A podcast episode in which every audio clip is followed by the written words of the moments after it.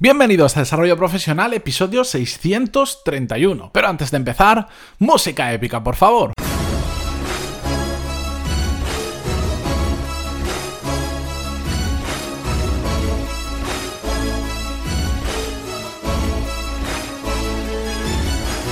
Muy buenos días a todos, bienvenidos un viernes más a Desarrollo Profesional, el podcast, bueno, la introducción del podcast que he tenido que, que, repetir tres veces porque de repente no me acordaba cómo era, cómo puede ser después de 631 episodios, pero bueno, el podcast donde hablamos sobre todas las técnicas, habilidades, estrategias y trucos necesarios para mejorar cada día en nuestro trabajo. Eh, son las cosas del día a día que te pones a pensar en lo siguiente que tienes que hacer y de repente se te olvida lo, que, lo que menos se te debería de olvidar. De hecho, he tenido que coger el programa de ayer para, para para recordar exactamente la frase, que es algo que pocas veces me ha pasado, pero bueno, em, se ve que necesito dormir un poco más, no lo sé. La cuestión es que hoy es viernes y ya sabéis que me gusta hacer episodios sin guion, sin escaleta, simplemente un tema que esta semana o estas últimas semanas he hablado con otras personas, he estado reflexionando sobre ello. Quiero compartirlo con vosotros tal cual me viene. Es como pensar en voz alta y por ese mismo motivo a veces tengo que pedir perdón porque entonces pues igual no soy tan ordenado como otras veces cuando estáis escuchando un podcast, pero es que realmente me gusta hacerlo con este formato porque mm, podéis verme eh, digamos, al natural, aunque no me estéis viendo la cara ahora mismo, es eh, tal cual pienso, tal cual hablo en mi día a día, tal cual soy. Así que hoy... Em, quiero hablar sobre un tema bastante importante que además se puede aplicar a muchos aspectos de nuestra vida. Es un tema del que yo he oído hablar mucho en el mundo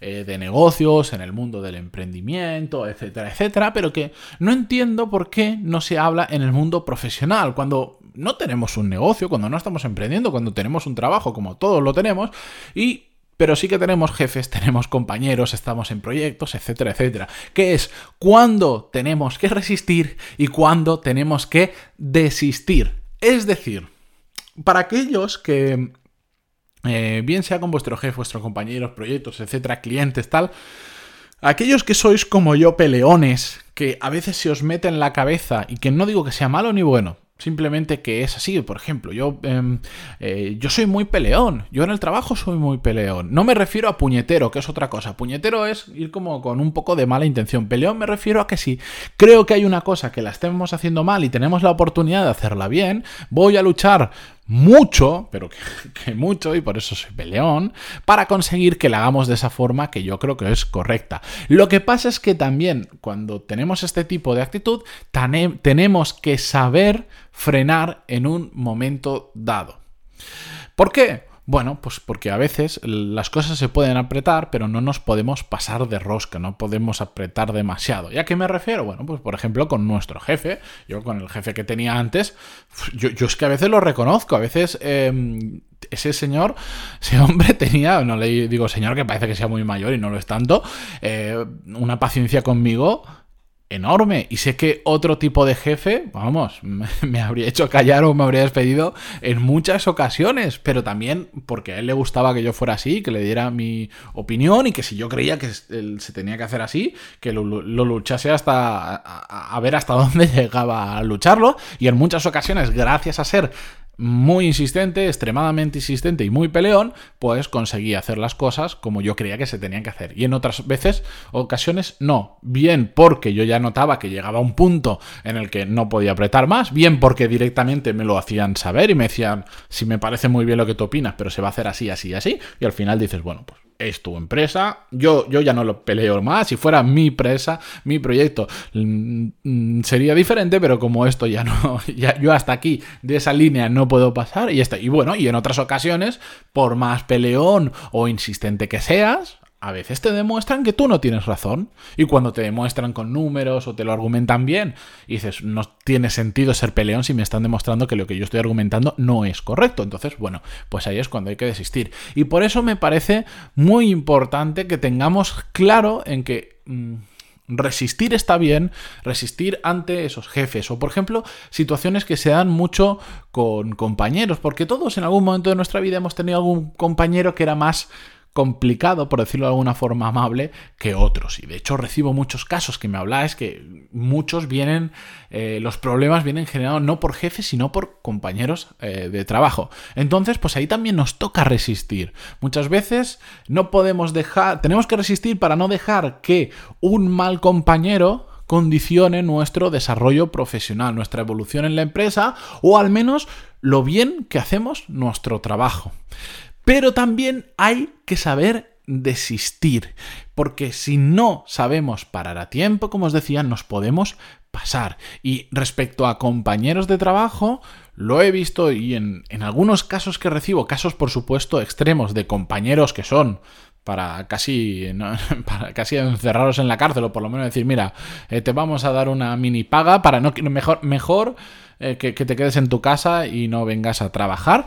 Mm, yo les digo, eh, hay determinados compañeros que si tú no puedes hacer que ese compañero deje de estar en la ecuación de la empresa en la que trabajas, ¿por qué? Porque no te puedes cambiar de departamento, porque tu jefe no lo puede echar, porque te dice, no, es que lleva 20 años trabajando en la empresa y despedirlo nos cuesta no sé cuántos, cientos de miles de euros, entonces no lo vamos a despedir, o por lo que sea, eh, o porque tú te cambies de trabajo, yo digo, bueno, pues tienes que desistir. Tienes que existir. Esa persona va a ser así, no la vas a cambiar. Y por más que tú resistas, intentes cambiar, intentes hacer las cosas, la situación no va a cambiar. Entonces, desiste, no pasa nada por desistir. Es como en el mundo de los negocios, si a mí alguien me hubiese insistido en, en otros proyectos que monté, en eh, en desistir a tiempo, pues igual me habría ahorrado bastantes meses de trabajo en proyectos que decía, bueno, pues están ahí, ahí, que si funcionan, que si no funcionan, pero mm, tú los sigues peleando, porque son como tus primeros, tu primer hijo, que es tu primer proyecto que estás montando.